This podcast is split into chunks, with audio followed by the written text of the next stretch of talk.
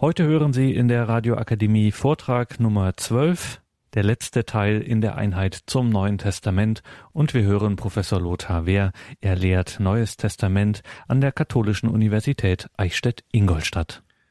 Sehr geehrte Hörerinnen und Hörer, heute geht es um eine neutestamentliche Schrift, die dem modernen Leser besondere Schwierigkeiten bereitet. Die Bildwelt und Symbolik der Johannesapokalypse ist uns nicht unmittelbar zugänglich. Die Visionen von vielköpfigen Tieren, apokalyptischen Reitern, versiegelten Büchern und ähnlichem erscheinen uns sehr fremd. Und doch hat die Apokalypse als Adressaten bestimmte Menschen im Blick. Sie richtet sich, wie wir sehen werden, zunächst an konkrete christliche Gemeinden im westlichen Kleinasien, also im Westen der heutigen Türkei. Kapitel I Die Apokalypse die Apokalypse des Johannes ist eine ganz besondere Schrift im Neuen Testament. Die reiche Bildwelt hat die Fantasie der Leser angeregt. Es kam deshalb zu sehr unterschiedlichen Interpretationen. Immer wieder hat man geglaubt, dass die Apokalypse geheime Botschaften über den Gang der Geschichte enthielte. Man sah in ihr bestimmte Ereignisse der Geschichte angekündigt, den Ersten oder Zweiten Weltkrieg, die ersten Abwürfe von Atombomben und vieles andere. Oft hat man manche Bilder auch auf gegenwärtige geschichtliche Ereignisse bezogen und gemeint, das Ende der Geschichte und das Kommen des göttlichen Gerichts anhand einiger Zeitangaben in der Apokalypse vorausberechnen zu können. In der modernen Zeit hat man die Apokalypse auch psychologisch oder tiefenpsychologisch gedeutet und gemeint, dass sie sich auf innere Vorgänge im Menschen beziehe. Um die Apokalypse im Sinne ihres Verfassers wirklich verstehen zu können, ist zweierlei zu beachten. Erstens zeigt die Apokalypse deutlich die Merkmale eines Briefes. Sie nennt einen Verfasser bzw. Absender und gibt konkrete Adressatengemeinden an. Sie ist offenbar gedacht als Rundschreiben an sieben christliche Gemeinden. Dies ist besonders am Beginn der Apokalypse zu erkennen, wo als Absender ein Johannes genannt wird, als Adressaten sieben Gemeinden und wo sich dazu noch eine Grußformel findet. Dies alles in Offenbarung 1.4. Dies erinnert sehr deutlich an die Briefanfänge der Paulusbriefe und überhaupt antiker Briefe. Auf den Briefcharakter weisen auch die sogenannten Sendschreiben in den Kapiteln 2 und 3 hin. In ihnen finden sich sehr konkrete Hinweise darauf, was der Verfasser den angeschriebenen sieben christlichen Gemeinden mitteilen will. Bei diesen Gemeinden handelt es sich um Christen, die im westlichen Kleinasien leben, und zwar in den Städten Ephesus, Smyrna, Pergamon, Thyatira, Sardes, Philadelphia und Laodicea. Auch der Schlussgruß in Offenbarung 22.10 zeigt den Briefcharakter an. Die Gnade des Herrn Jesus sei mit allen. Ähnlich formulierte Schlussgrüße kennen wir auch aus den Paulusbriefen. Der Sinn der brieflichen Rahmung ist, dass diese Schrift im Gemeindegottesdienst vorgelesen werden soll. Sie richtet sich ja nicht an Einzelpersonen, sondern an Gemeinden, dass die Schrift in den Gemeindeversammlungen der sieben Gemeinden zu Gehör gebracht werden soll, ergibt sich deutlich aus Offenbarung 1.3. Selig, wer diese prophetischen Worte vorliest und wer sie hört und wer sich an das hält, was geschrieben ist. Die Worte der Offenbarung werden also vorgelesen und gehört. Sie sollen befolgt werden. Die Schrift ist also ursprünglich für den mündlichen Vortrag bestimmt. Damit erinnert sie an die Paulusbriefe. Auch sie wurden im Gottesdienst vorgelesen.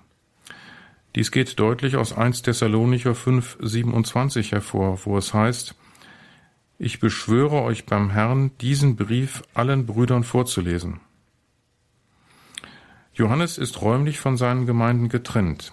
Im Brief ist er gleichsam in der Gemeinde präsent. Ähnlich war es bei Paulus. Johannes teilt mit, dass er seine Visionen auf der Insel Patmos empfangen habe, auf der er sich vermutlich bei der Abfassung der Apokalypse noch befindet. Patmos war eine Gefangeneninsel. Johannes ist wegen seiner Glaubensverkündigung auf diese Insel verbannt worden. Dies kann man aus Offenbarung 1.9 erschließen. Patmos ist der kleinasiatischen Westküste vorgelagert.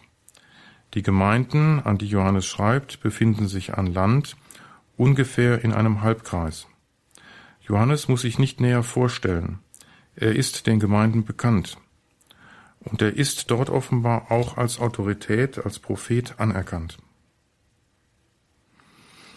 Zweitens muss die Apokalypse vor dem Hintergrund jüdischer Apokalypsen verstanden werden. Mit ihrer Bildsprache und auch mit ihren theologischen Inhalten steht die christliche Apokalypse des Johannes nämlich in einer Tradition mit zahlreichen jüdischen Apokalypsen, die zum Teil in vorchristlicher Zeit entstanden, zum Teil aber auch noch parallel mit dem frühen Christentum. Zunächst will ich nun auf die Besonderheiten jüdischer Apokalypsen eingehen. Sie sind ein wichtiger Schlüssel zum Verstehen der neutestamentlichen, also christlichen Apokalypse. Danach will ich mich den Besonderheiten der neutestamentlichen Apokalypse zuwenden und damit auch der Situation in den christlichen Adressatengemeinden dieser Schrift. Unter Punkt 1 die jüdische Apokalyptik. Die jüdische Apokalyptik ist eine religiöse Bewegung innerhalb des Judentums, die ihre Anfänge wahrscheinlich Ende des dritten Jahrhunderts vor Christus hat. Diese religiöse Bewegung ist nur fassbar durch ihre Schriften. Wir kennen weder Namen von Vertretern aus der Anfangszeit dieser Bewegung noch die Selbstbezeichnung dieser jüdischen Frommen. Die älteste erhaltene Schrift dieser apokalyptischen Bewegung ist das Buch Daniel aus dem Alten Testament. Es zeigt schon bestimmte inhaltliche Merkmale, die man auch in anderen jüdisch-apokalyptischen Schriften findet und die man als charakteristisch für diese Bewegung ansehen kann. Diese Schriften verbindet vor allem ein bestimmtes Welt- und Gottesbild, dazu eine eigene Bildsprache und Visionsschilderungen. Da es viele Übereinstimmungen mit der neutestamentlichen Apokalypse gibt, hat man dieser Bewegung den Namen Apokalyptik gegeben. Die neutestamentliche Apokalypse beginnt nämlich mit dem griechischen Wort Apokalypsis, zu Deutsch Offenbarung. Nach diesem Wort hat die ganze Bewegung ihren Namen erhalten. Der Name Apokalyptik ist also eine moderne Bezeichnung für eine Bewegung von frommen Juden aus der Zeit der beiden Jahrhunderte vor und nach Christi Geburt. Literarisch greifbar ist die Bewegung zuerst im Buch Daniel. Es ist die älteste apokalyptische Schrift. Im Laufe der Zeit entstanden weitere jüdische Apokalypsen, wie das erste Henoch-Buch, das vierte Buch Esra, die syrische Baruch-Apokalypse und viele andere.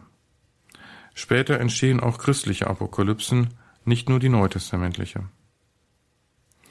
Was sind die besonderen Merkmale der Theologie der jüdischen Apokalypsen?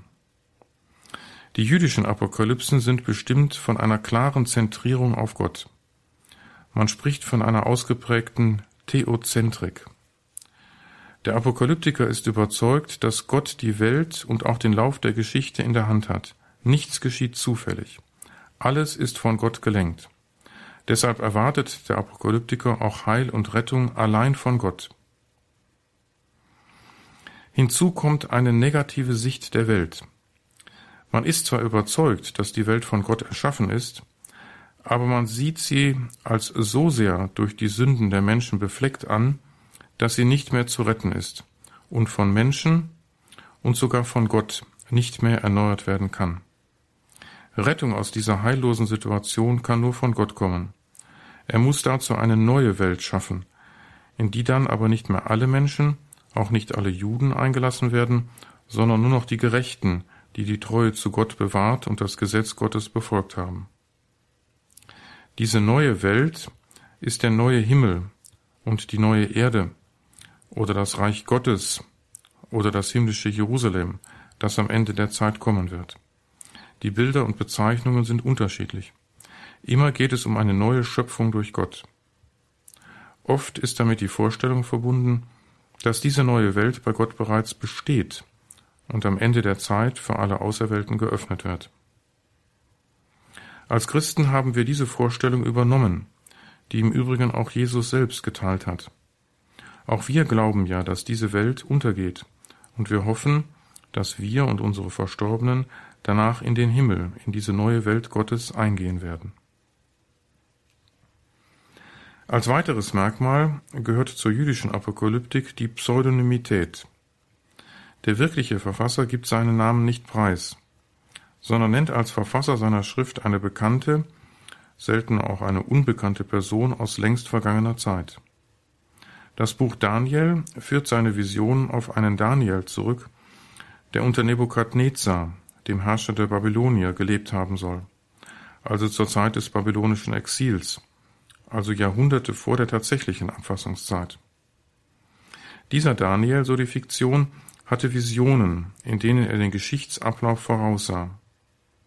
Im siebten Kapitel des Daniel-Buches wird beispielsweise in einer Vision die Abfolge mehrerer Reiche, die als furchterregende Tiere dargestellt werden, geschildert. Diese Reiche gewinnen nacheinander über Israel Macht. Gemeint sind wahrscheinlich die Babylonier, die Perser, das Reich Alexanders des Großen und die Seleukiden, die von Syrien aus über einen Teil des Alexanderreiches herrschen. Auf dem letzten, besonders furchterregenden Tier ruht die besondere Aufmerksamkeit. Es hat mehrere Hörner, und zwischen ihnen ist eines, das besonders anmaßend und gotteslästerlich redet. Ganz offensichtlich ruht das Interesse des Verfassers gerade auf diesem letzten Reich und dessen einem Herrscher, der gotteslästerliche Reden hält. Die vorausgehenden Reiche werden von Daniel zwar für die Zukunft angekündigt, in Wirklichkeit liegen sie zur Zeit der tatsächlichen Abfassungszeit des Daniel-Buches in der Vergangenheit. Die Gegenwart ist bestimmt von der Herrschaft der Seleukiden. Das anmaßend redende Horn ist der zur Zeit des Daniel-Buches herrschende Antiochus IV. Dieser Seleukidenherrscher machte dem Judentum sehr zu schaffen, wollte er doch das Judentum in seinem Reich ausrotten. Er verbot die Beachtung der Gebote des jüdischen Gesetzes. Eltern durften bei Androhung der Todesstrafe ihre Söhne nicht beschneiden. Sabbat, Tempelkult und Einhaltung der Speisegebote waren verboten. Der Tempel wurde entweiht und für die Verehrung heidnischer Götter umgewidmet. Das Judentum machte unter diesem Herrscher eine der größten Krisen seiner Geschichte durch. Wenn es nicht den Widerstand der Frommen, unter anderem der Apokalyptiker, gegeben hätte, wäre das Judentum in dieser Zeit, also in der ersten Hälfte des zweiten Jahrhunderts vor Christus, untergegangen. Die Krise war existenzbedrohend. In dieser Situation will das Buch Daniel mit seinem Geschichtsüberblick das Vertrauen der Juden in Gott stärken. Der Ablauf der Geschichte liegt bei Gott fest. Daniel ist dies in Visionen offenbart worden. Die Unterdrückung spitzt sich zwar jetzt unter den Seleukiden zu, aber die Seleukiden werden untergehen und dann wird die Herrschaft Israel übergeben werden. Die Vision findet ein gutes Ende, denn nach den durch Tiere dargestellten Reichen erscheint ein Reich, das mit einer menschlichen Gestalt dargestellt wird, mit einer Gestalt wie die eines Menschensohnes. Dieser Menschensohn steht für Israels ewige Herrschaft, die Gott überträgt, nachdem die Seleukiden vernichtet wurden. Diese hoffnungsvolle Zukunftsperspektive ist echte Prophezeiung. Sie hat der Verfasser noch nicht erlebt. Hier wird die Schilderung auch ungenau. Hier entspricht sie nicht den tatsächlich eingetretenen historischen Ereignissen, denn nach dem Untergang der Seleukiden erhält Israel keineswegs seine Souveränität. Als nächstes großes Reich werden die Römer über Israel herrschen. Allerdings findet noch unter der Seleukidenherrschaft eine Wende zum Positiven statt, als Reaktion auf den jüdischen Widerstand. Jüdisches Leben nach dem Gesetz wird wieder erlaubt der Tempel neu geweiht. Die Botschaft des Daniel-Buches ist klar. Am Ende wird Gott diejenigen mit ewiger Herrschaft belohnen, die ihm die Treue halten, auch in Zeiten, in denen die Treue zum jüdischen Gesetz mit dem Tod bestraft werden kann. Zur Fiktion der Daniel-Apokalypse gehört auch die Anweisung an Daniel, das Buch mit den Visionen zu versiegeln bis zur Endzeit. Damit wird erklärt, warum das Buch über Jahrhunderte unbekannt blieb. Jetzt, in der ersten Hälfte des zweiten Jahrhunderts vor Christus, ist die Endzeit angebrochen. Jetzt darf man das Buch öffnen, so die Fiktion. Ähnlich lautet die Botschaft der anderen jüdischen Apokalypsen. Einige werden, wie die Elia oder die Henoch-Apokalypse, auf Gestalten des Alten Testaments zurückgeführt, von denen nicht gesagt wurde, dass sie gestorben sind. Elia fuhr im Feuerwagen in den Himmel hinauf, 2 Könige 2,11, und Henoch wurde zu Gott entrückt, Genesis 5, 24. Sie sind also bei Gott und können von dort die Pläne Gottes mit der Geschichte und mit seinem Volk mitteilen. Diese Gestalten sind wie Daniel Offenbarungsmittler. Sie haben Einblicke in Gottes Wollen und Planen und sind dazu auserwählt, dies dem ganzen Volk Israel zu offenbaren. Ähnliches ließe sich auch über andere jüdische Apokalypsen sagen. Dass die Apokalypsen Geschichtsüberblicke als Voraussagen im Futur bieten, bedeutet also nicht, dass es um tatsächliche Zukunftsvoraussagen geht. Tatsächlich sind es zum Großteil Rückblicke, die dann an einem Punkt in wirkliche Prophezeiung übergehen. Die genaue Schilderung der Vergangenheit dient nicht nur dazu, die echten Zukunftsvoraussagen glaubwürdig zu machen, sondern soll auch geschichtliche Zusammenhänge herstellen, damit der Leser die Gegenwart und seinen eigenen Ort in der Geschichte besser verstehen kann. Die tatsächlichen Verfasser der Apokalypsen wollen ihren Lesern etwas Neues, bisher Unbekanntes mitteilen, und zwar meist über die Gegenwart und die Zukunftshoffnung und auch über die künftige neue Welt, die Gott herbeiführen wird. Die Legitimierung der Botschaft in den Apokalypsen geschieht vor allem durch Visionen, die dem fiktiven Verfasser zuteil geworden sein sollen. Visionen sind besondere Einblicke in die himmlische Welt und damit in die Vorhaben und Pläne Gottes. Dabei wird der Apokalyptiker gelegentlich in den Himmel versetzt. Dort sieht er dann die Pläne Gottes und den weiteren Geschichtsverlauf. Oft versteht er selbst die Visionen nicht. Dann tritt ein Deuteengel hinzu, der ihm die Bilder erklärt. Hauptthemen der Apokalypsen sind also immer das Ende der Welt und das allein von Gott zu erwartende Heil. Es wird kein geschichtsimmanentes oder nationales irdisches Heil verheißen, wie man es bisher in Israel erwartete und wie es auch die Propheten ankündigen. Das Heil, das Gott herbeiführen wird, ist von der Gegenwart völlig verschieden. Gott schafft eine völlig neue Welt, da die alte nicht mehr zu retten ist. Die ethischen Weisungen der Apokalyptik sind sehr schlicht und einfach. Da die Welt sowieso nicht mehr zu retten ist, gibt es keine Weisungen zur Weltgestaltung, und keine Aufforderung zum Kampf gegen die Unterdrücker. Zentral ist die Mahnung zur Umkehr und zum Halten der Gebote Gottes. Geduld ist gefordert. Gott soll man die Treue halten, trotz aller Bedrängnisse. Unterpunkt 2 Die neutestamentliche Johannesapokalypse. Die neutestamentliche Apokalypse zeigt viele Gemeinsamkeiten mit den jüdischen Apokalypsen. Es fallen aber auch charakteristische Unterschiede auf. Viele der Visionen, die den Großteil der Apokalypse ausmachen, haben hinsichtlich ihrer Bildsprache, des Auftretens eines Deuteengels, des Erschallens himmlischer Stimmen, Parallelen in jüdischen Apokalypsen und im Alten Testament. Es gibt aber auch einige Besonderheiten der neutestamentlichen Offenbarung. So ist sie nicht pseudonym verfasst, Sie gibt nicht vor, von einem Autor aus längst vergangenen Zeiten zu stammen, der aus seiner Zeit in die Zukunft schaut. Der Verfasser nennt vielmehr seinen tatsächlichen Namen. Er heißt Johannes. Insgesamt dreimal taucht sein Name in der Offenbarung auf. Er hat also ein viel größeres Selbstbewusstsein als die Verfasser der jüdischen Apokalypsen. Er versteckt sich nicht hinter irgendwelchen Autoritäten der Vergangenheit, sondern versteht sich als christlicher Prophet, der verbindlich Weisung geben kann. In den frühen Gemeinden gab es viele christliche Propheten. Der Verfasser zählt sich zu dieser Gruppe. Deshalb nennt er seine Worte prophetische Worte, so in Offenbarung 1.3 und an anderen Stellen. In Offenbarung 22.9 spricht der Engel von den Brüdern des Johannes, den Propheten. Es gibt also neben Johannes noch weitere Propheten in diesen Gemeinden. Propheten hatten die Aufgabe, den christlichen Gemeinden Weisungen zu erteilen und Mahnungen zu geben. Sie haben Fehlentwicklungen aufgedeckt und zur Umkehr motiviert. Propheten helfen den Gemeinden, in neuen Situationen und angesichts neuer Fragestellungen richtige Entscheidungen zu treffen und den Glauben getreu zu bewahren. Wir werden sehen, dass der Apokalyptiker Johannes genau dies auch seinen Gemeinden gegenüber tut.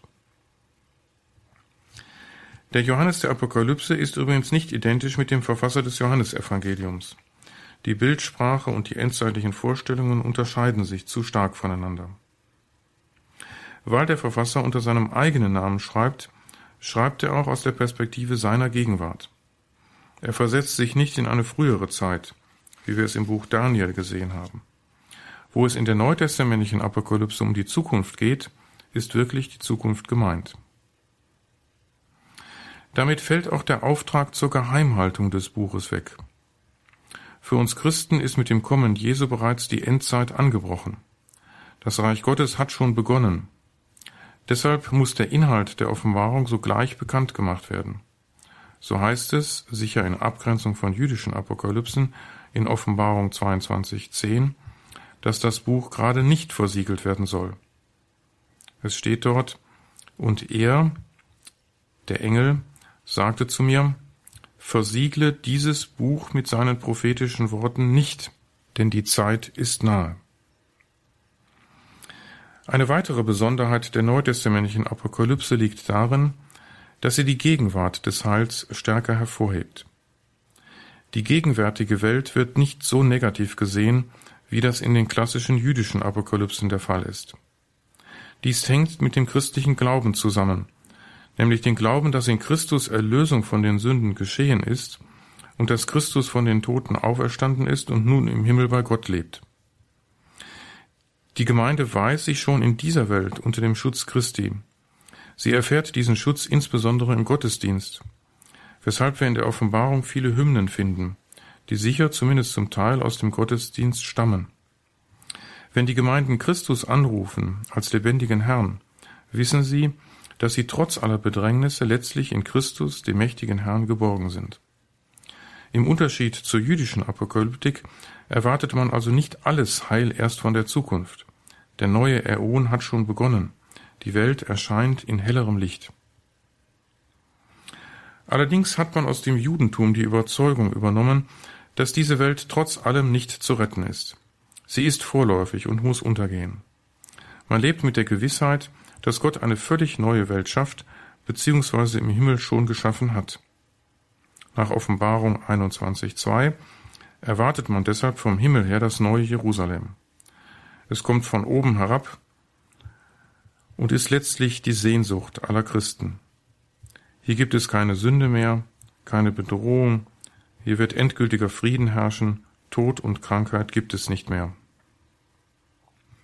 Angesichts dieses Zieles werden die Christen in der Apokalypse zum Durchhalten ermahnt, wie man es auch aus jüdischen Apokalypsen kennt.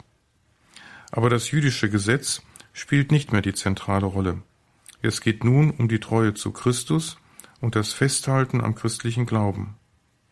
Ethische Forderungen spielen darüber hinaus in der christlichen Apokalypse eine ähnlich geringe Rolle wie in jüdischen Apokalypsen. Der christliche Auftrag zur Weltgestaltung tritt zurück angesichts der Überzeugung, dass diese Welt nur vorläufig ist und bald vergeht. Der Schlüssel zur Interpretation der Apokalypse liegt in den sogenannten Sendschreiben der Kapitel 2 und 3. Hier kann man sehen, wie der Verfasser die Situation in den sieben angeschriebenen Gemeinden sieht. Der Verfasser lobt die Gemeinden und kritisiert sie zugleich. Er zeigt ihnen also auf, was sich ändern muss, damit sie wieder wirkliche christliche Gemeinden sind. Der Verfasser sieht in allen Gemeinden beunruhigende Fehlentwicklungen.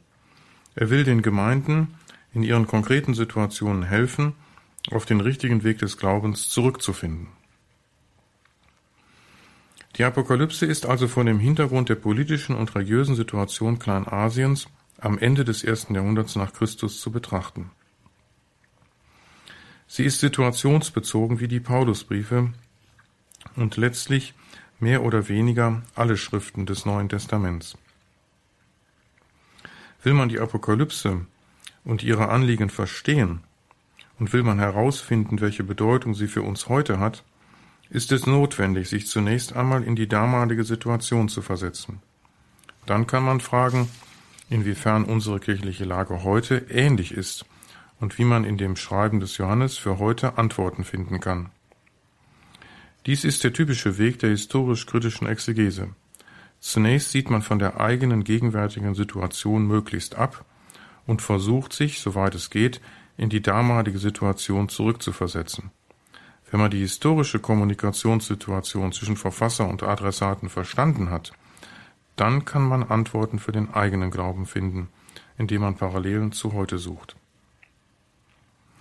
Wenn man die Apokalypse als eine Schrift versteht, die an Gemeinden in einer ganz bestimmten historischen Situation geschrieben wurde, wird deutlich, was die Apokalypse nicht will und wie man sie nicht interpretieren darf. Sie will nicht die Geschichte der Menschheit oder der Kirche bis in alle Einzelheiten vorhersagen, auch wenn sie vom künftigen Gericht und von der Vollendung der Welt handelt, und auch wenn sie zeitgeschichtliche Ereignisse in den Blick nimmt und deren Vergänglichkeit behauptet, wie wir noch sehen werden. Aber genau zu prophezeien, was bis zum Endgericht im Einzelnen in der Welt geschieht, gehört nicht zu den Absichten der neutestamentlichen Apokalypse. Auch tiefenpsychologische oder symbolische Deutungen verfehlen die Absicht des Verfassers. An einigen Textbeispielen werde ich gleich zeigen, was die genauen Absichten des Johannes sind. Während sich den Sendschreiben relativ deutlich entnehmen lässt, was den Autor bewegt und wie er die Gemeinden lenken will, erschließt sich dies dem modernen Leser bei den Visionen nicht so leicht. Die Visionen im zweiten, wesentlich größeren Teil dieser Schrift sind für uns, die wir mit der apokalyptischen und überhaupt antiken Bildwelt nicht so vertraut sind, schwerer zu begreifen. Um die Visionen zu verstehen, ist es notwendig, die Anliegen der Sendschreiben zu erfassen und sich etwas mit dem jüdisch-apokalyptischen Hintergrund zu beschäftigen. Letztlich sind die Sendschreiben mit ihren direkt formulierten Anliegen der Schlüssel zum Verstehen der gesamten Apokalypse einschließlich der Visionen. Zu einer Frage will ich noch Stellung beziehen. Hatte der Verfasser echte Visionen oder ist sein Werk ein reines Schreibtischprodukt, entstanden mit Hilfe von literarischen Vorlagen? Für beide Ansichten gibt es Vertreter unter den Exegeten. Wegen der vielen Parallelen zu jüdischen Apokalypsen und zu alttestamentlichen Texten muss man literarische Einflüsse annehmen. Der Verfasser kannte sicher die apokalyptische Überlieferung des Judentums und er hat sich davon beim Schreiben beeinflussen lassen. Dennoch sollte man echte Visionen des Johannes nicht ausschließen. Immerhin behauptet der Verfasser, von Gott Offenbarungen erhalten zu haben. Außerdem lässt er zahlreiche Besonderheiten gegenüber seinen literarischen Vorläufern erkennen. So wird eine mittlere Position richtig sein. Der Verfasser hatte, wie er selbst sagt, Offenbarung 1.9 folgender, auf der Insel Patmos besondere Eingebungen Gottes. Er beruft sich also auf eigene Offenbarungen. In der Ausgestaltung seiner Visionsberichte scheint er aber auch von Bildern und theologischen Vorstellungen beeinflusst zu sein, die ihm aus der jüdischen Apokalyptik vertraut waren. Schauen wir uns zum Schluss noch einige Abschnitte aus der Apokalypse genauer an, um Einblick in die konkreten Anliegen dieser Schrift zu gewinnen. Unter Punkt 3 Zentrale Stellen. Ich habe einige Abschnitte ausgewählt, von denen ich meine, dass sie repräsentativ für die gesamte Schrift sind, so dass sie einen guten Einblick in das Denken und die wesentlichen Anliegen des Verfassers erhalten.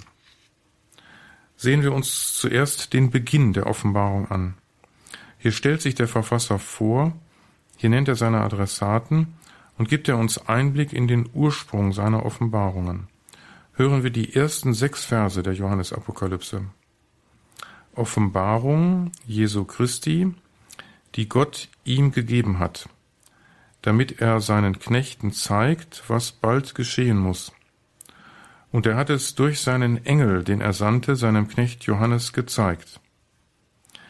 Dieser hat das Wort Gottes und das Zeugnis Jesu Christi bezeugt, alles, was er geschaut hat. Selig, wer diese prophetischen Worte vorliest und wer sie hört und wer sich an das hält, was geschrieben ist, denn die Zeit ist nahe. Johannes an die sieben Gemeinden in der Provinz Asien. Gnade sei mit euch und Friede von ihm, der ist und der war und der kommt, und von den sieben Geistern vor seinem Thron, und von Jesus Christus. Er ist der treue Zeuge, der Erstgeborene der Toten, der Herrscher über die Könige der Erde. Er liebt uns und hat uns von unseren Sünden erlöst durch sein Blut. Er hat uns zu Königen gemacht und zu Priestern vor Gott seinem Vater. Ihm sei die Herrlichkeit und die Macht in alle Ewigkeit. Amen. Diese Eröffnung der Offenbarung ist sehr aufschlussreich für das Selbstverständnis des Verfassers und seiner Gemeinden.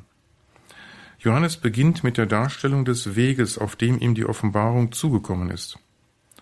Offenbarung meint das, was bisher bei Gott verborgen ist, also vor allem die Pläne Gottes mit Welt und Mensch, mit Gläubigen und Ungläubigen und Gottes Wille. Dies ist dem normalen Christen nicht zugänglich. Dem Apokalyptiker Johannes ist dies offenbart worden, und er ist auserwählt, es an die Gemeinden weiterzugeben. Die Offenbarung kommt letztlich also von Gott. Sie ist Christus übergeben worden, der es einem Engel weitergab, der es dann Johannes gezeigt hat. Selig werden diejenigen genannt, die diese Worte vorlesen, gemeint ist im Gottesdienst, und die sie hören und dann befolgen. Mehrfach im Text wird gesagt, dass die Ereignisse bald eintreten. Naherwartung ist auch typisch für die jüdische Apokalyptik. Es ist allerdings exegetisch umstritten, ob der Verfasser wirklich glaubte, dass die Endereignisse bald eintreten würden. Vielleicht will Johannes auch nur auf die Dringlichkeit der Entscheidung hinweisen, die die Adressaten zu treffen haben. Das Ende kann jederzeit eintreten, und deshalb muss man bald auf den rechten Weg zurückkehren.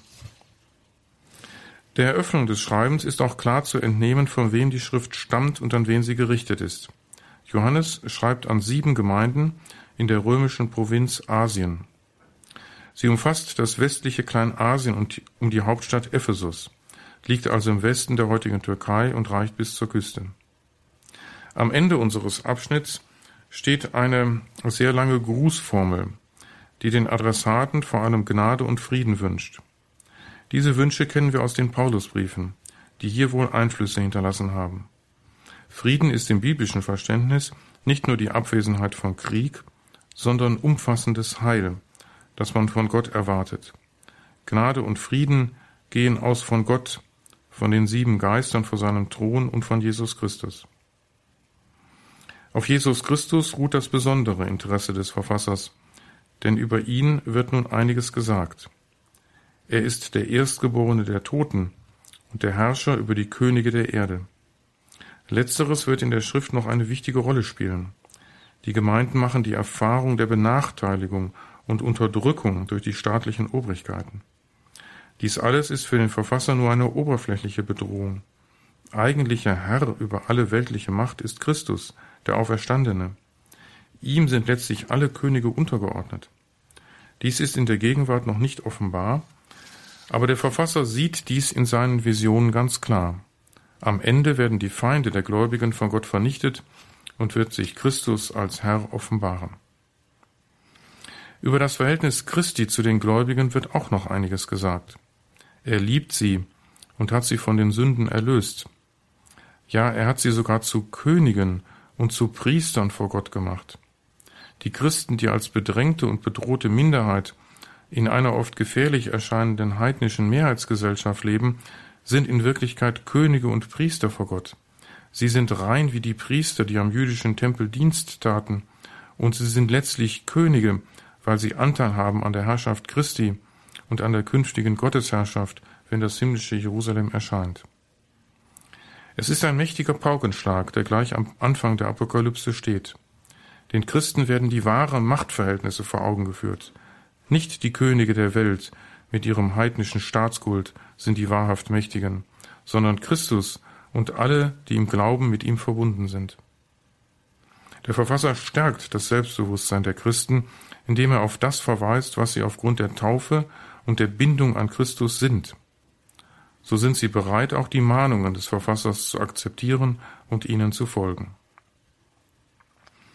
Konkret werden die Anliegen des Verfassers in den Sendschreiben, als erstes Beispiel will ich dasjenige an die Gemeinde von Pergamon besprechen.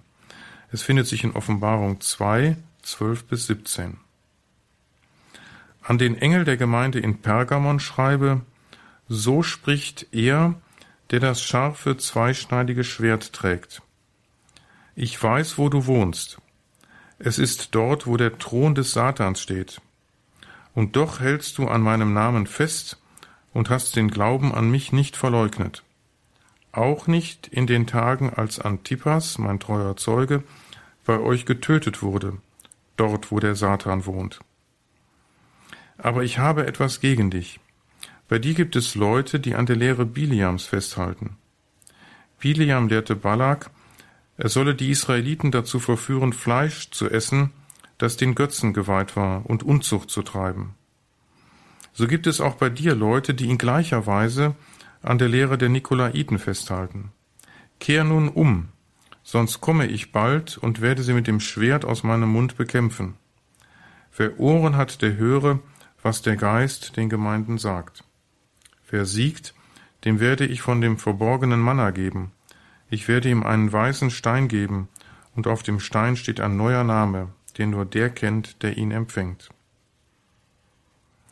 Die Sendschreiben sind alle am Anfang so formuliert, dass der Seher Johannes den Auftrag erhält, an die jeweils genannte christliche Gemeinde zu schreiben. Formal ist der Adressat nicht die Gemeinde selbst, sondern der Engel der Gemeinde. Inhaltlich ist aber klar, dass das Schreiben der Gemeinde gilt. Dahinter steckt wahrscheinlich die Vorstellung, dass der Seher in den Himmel versetzt ist und sich dort an den himmlischen Repräsentanten der Gemeinde wendet, eben ihren Engel. Jede Gemeinde hat ihren Schutzengel im Himmel. Gemeint ist aber mit dem Schreiben die Gemeinde selbst. Zunächst wird die Gemeinde gelobt. Sie wohnt dort, wo der Thron des Satans steht. Gemeint ist damit ein heidnischer Tempel für den römischen Staats- und Götterkult, vermutlich ein Tempel für die Göttin Roma und den römischen Kaiser, der allerdings archäologisch nicht nachgewiesen werden konnte. Der Satan ist in der Apokalypse Repräsentant des römischen Götterkultes, einschließlich der Kaiserverehrung. Dieser Staatskult stellt für die Christen in Kleinasien ein Problem dar. Die örtliche Oberschicht und die Repräsentanten des römischen Staates propagieren den Staatskult. Zwar werden die Christen nicht systematisch verfolgt, wenn sie an dem öffentlichen Kult nicht teilnehmen, aber sie unterliegen einem gesellschaftlichen Druck. Denn das wirtschaftliche und politische Leben wurde so sehr vom staatlichen Kult geprägt, dass man als Christ, wenn man wirtschaftlich tätig war, immer wieder mit Kulthandlungen in Berührung kam. Man konnte dem Kult kaum ausweichen, wenn man am gesellschaftlichen Leben teilnehmen wollte. Der Verfasser lobt aber die Gemeinde zunächst, weil sie trotz dieses gesellschaftlichen Drucks am Glauben festgehalten hat, sogar als Antipas das Martyrium erlitt. Über diesen Antipas ist sonst nichts bekannt. Er ist offenbar ein Christ aus Pergamon, der wegen seines Glaubens getötet wurde. Vereinzelt konnte es also auch das Leben kosten, sich zu Christus zu bekennen. Antipas ist allerdings der einzige Märtyrer, der in der Apokalypse namentlich genannt wird. Das Martyrium war in Kleinasien zu dieser Zeit die Ausnahme. Dann geht der Verfasser aber zur Kritik über. Es gibt offenbar einige in der Gemeinde, die dem gesellschaftlichen Druck nachgeben und Götzenopferfleisch essen und Unzucht treiben. Unzucht ist hier vermutlich bildlich gemeint. Es meint die Teilnahme an heidnischen Kultfeiern. Unzucht kann auch im Alten Testament den Abfall von Gott meinen. Hier ist der Verfasser kompromisslos. Er fürchtet um die christliche Identität. Wenn die Christen an heidnischen Kultmalen teilnehmen, begeben sie sich auf den Weg des Glaubensabfalls. Hier zieht der Verfasser klare Grenzen. Lieber soll man wirtschaftliche Nachteile in Kauf nehmen, als sich heidnischer Götterverehrung zu öffnen. Der Verfasser gibt die Drohung Jesu des erhöhten Herrn mit dem Gericht wieder. Wer aber standhaft bleibt, erhält einen magischen Stein, der ihm den Zugang zum Himmelreich eröffnet. Dies ist ein Bild für die Rettung, die am Ende dem gewiss ist, der Christus die Treue hält, trotz aller Versuchungen. Um zu zeigen, wie situationsgebunden die Sendschreiben sind, will ich auch das Schreiben an die Gemeinde in Laodicea vortragen. Die Gemeinde ist materiell offenbar reich, aber im Glauben lau geworden. Das Schreiben findet sich in Offenbarung 3, 14 bis 22. An den Engel der Gemeinde in Laodicea schreibe, So spricht er, der Amen heißt, der treue und zuverlässige Zeuge, der Anfang der Schöpfung Gottes. Ich kenne deine Werke. Du bist weder kalt noch heiß. Wärest du doch kalt oder heiß. Weil du aber lau bist, weder heiß noch kalt, will ich dich aus meinem Mund ausspeien. Du behauptest, ich bin reich und wohlhabend, und nichts fehlt mir. Du weißt aber nicht, dass gerade du elend und erbärmlich bist, arm, blind und nackt. Darum rate ich dir, kaufe von mir Gold, das im Feuer geläutert ist, damit du reich wirst, und kaufe von mir weiße Kleider und zieh sie an, damit du nicht nackt dastehst und dich schämen musst, und kaufe Salbe für deine Augen, damit du sehen kannst. Wen ich liebe, den weise ich zurecht und nehme ihn in Zucht. Macht also ernst und kehrt um. Ich stehe vor der Tür und klopfe an. Wer meine Stimme hört und die Tür öffnet, bei dem werde ich eintreten und wir werden Mahl halten, ich mit ihm und er mit mir. Wer siegt, der darf mit mir auf meinem Thron sitzen, so wie auch ich gesiegt habe und mich mit meinem Vater auf seinen Thron gesetzt habe. Wer Ohren hat, der höre, was der Geist den Gemeinden sagt. Die Gemeinde ist aufgrund ihres Reichtums im Glauben unentschieden. Laodicea ist bekannt für seinen Wohlstand aufgrund von Stoff- und Kleiderproduktion. Darauf spielt der Verfasser an. Die Gemeinde soll sich nicht auf ihren Wohlstand verlassen, sondern sich Kleider kaufen, die sie vor Gott kleiden. Damit ist ein Leben nach dem Willen Gottes gemeint, ein entschiedenes Bekenntnis zum Glauben. Man spürt hier, dass es schon am Ende des ersten Jahrhunderts Gefährdungen des Glaubens durch Wohlstand gab. Eine Erfahrung, die wir heute auch machen. Das Heil, das den Treuen verheißen ist, wird hier als Mahl mit dem Auferstandenen beschrieben. Christus klopft bei den Menschen an. Wer ihm öffnet, wird beschenkt mit der ewigen Mahlgemeinschaft. Das Mahl ist schon im Judentum ein Bild für die himmlische Vollendung. Aus dem Visionsteil der Offenbarung will ich zwei kurze Szenen vorstellen, die ebenfalls zentrale Anliegen des Johannes enthalten. Einmal geht es um die Beschreibung der Hure Babylon und zum anderen im Kontrast dazu um das himmlische Jerusalem. Die Hure Babylon wird in Offenbarung 17 beschrieben. In Offenbarung 18 folgt dann das Gericht über diese Gestalt. Ich will mich auf Offenbarung 17, 1 bis 9 beschränken.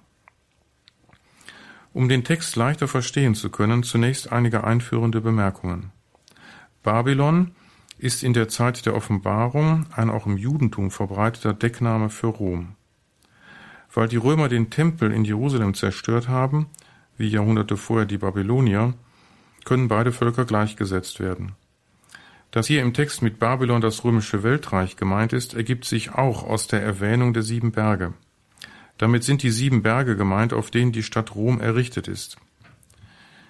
Die vielen Gewässer, an denen die große Hure sitzt, meinen die Ausdehnung des römischen Reiches. Die Hure Babylon steht also für das römische Weltreich mit seinem Götter- und Kaiserkult.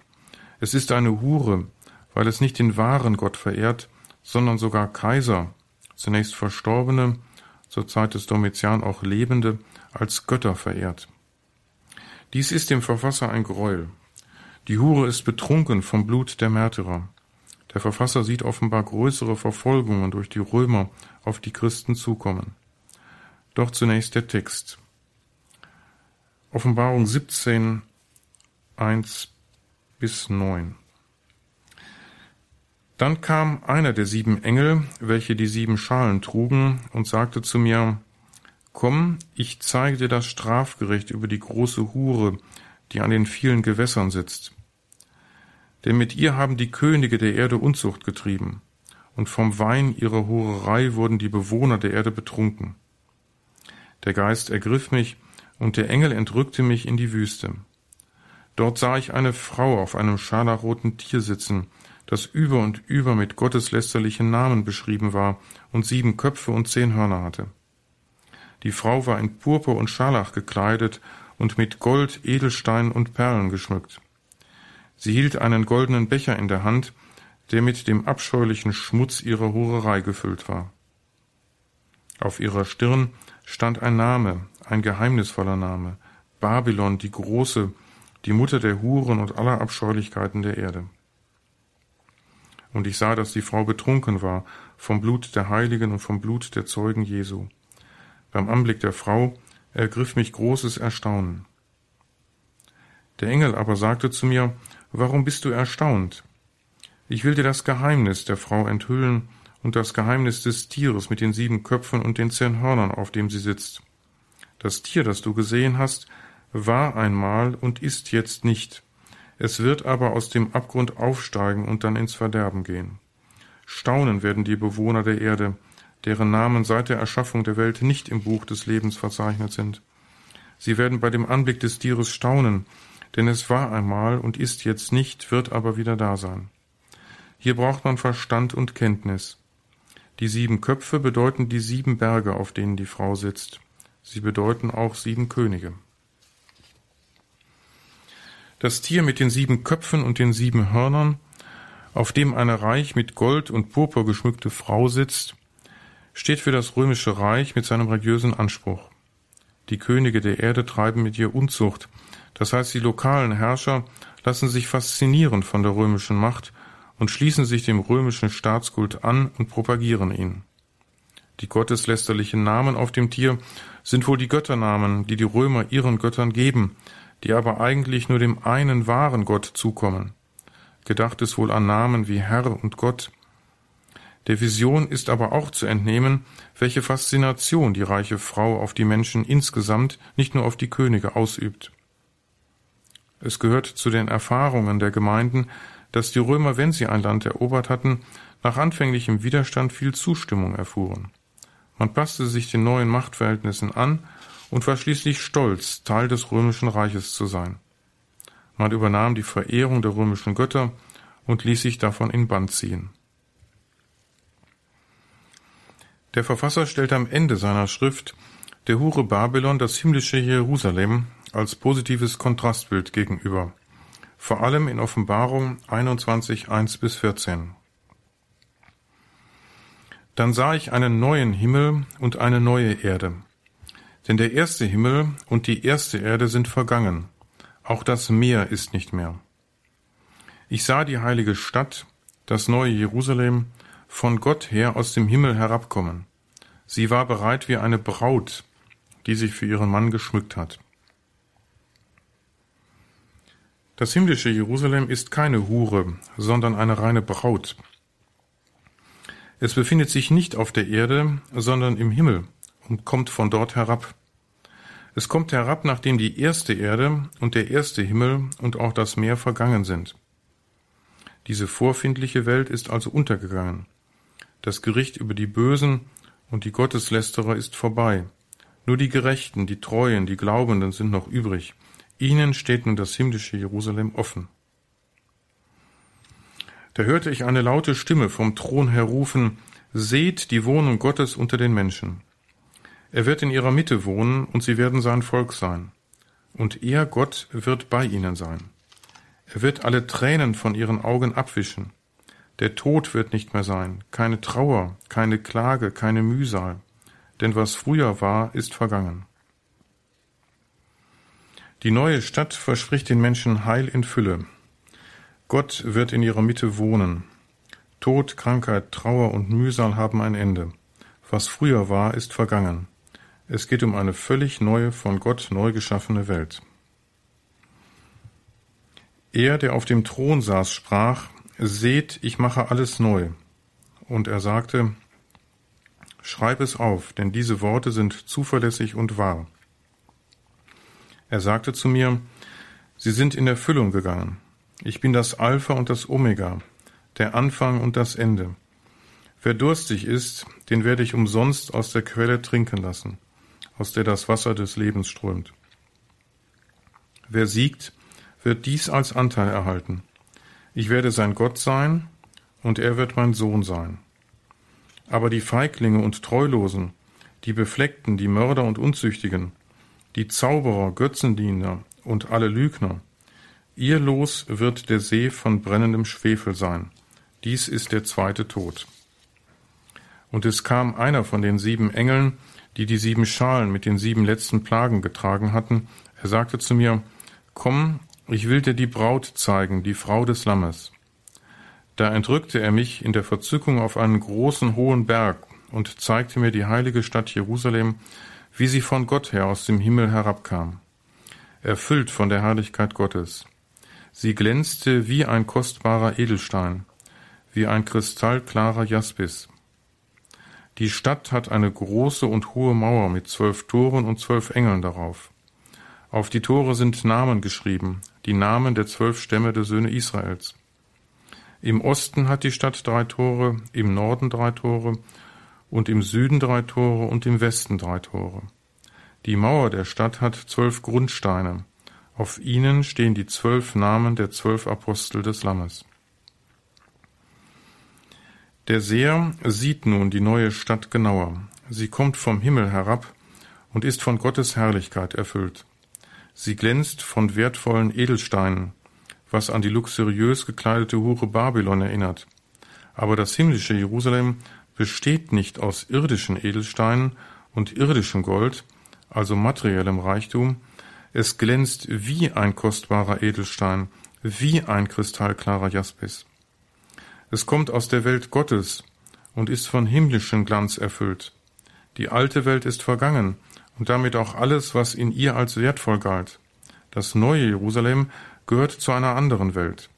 Man kann nur Vergleiche anstellen mit der gegenwärtigen Welt. Die künftige Welt ist letztlich etwas völlig Neues, was unsere menschliche Vorstellungskraft bei weitem übersteigt. Die Tore stehen für die zwölf Stämme Israels und die Grundsteine für die zwölf Apostel. Das himmlische Jerusalem ist die Erfüllung für das alttestamentliche und das neutestamentliche Gottesvolk. Damit wird die Beschreibung des neuen Jerusalem zu einem Bild auch für die Kirche, die aus dem Judentum hervorging und auf das Fundament der apostolischen Tradition gegründet ist. Im Kirchenbau hat dies weitreichende Wirkungen entfaltet.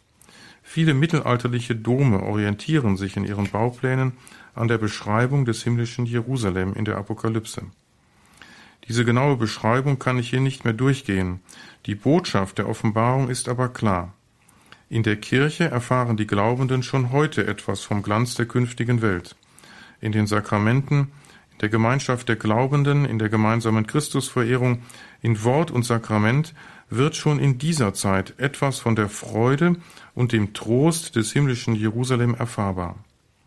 Die reiche Bildsprache der Apokalypse ist also in erster Linie Trost für die Christen, die angefochten und verunsichert sind. Sie kann heute auch unsere Hoffnung stärken. Sie hilft uns zu erkennen, worauf es aus der Sicht des Glaubens letztlich in diesem Leben ankommt. Und damit schließt die Einheit Neues Testament des Katechistenkurses im Haus St. Ulrich in Hochaltingen. Wir hörten Professor Lothar Wehr, Professor für Neues Testament aus Eichstätt. Von diesem Vortrag, wie natürlich auch von all den anderen Vorträgen der Radioakademie, gibt es die Möglichkeit, sich eine CD zu bestellen, beziehungsweise das Ganze im Podcast- und Downloadbereich auf horeb.org nachzuhören. Dazu alle weiteren wichtigen Infos auf horeb.org.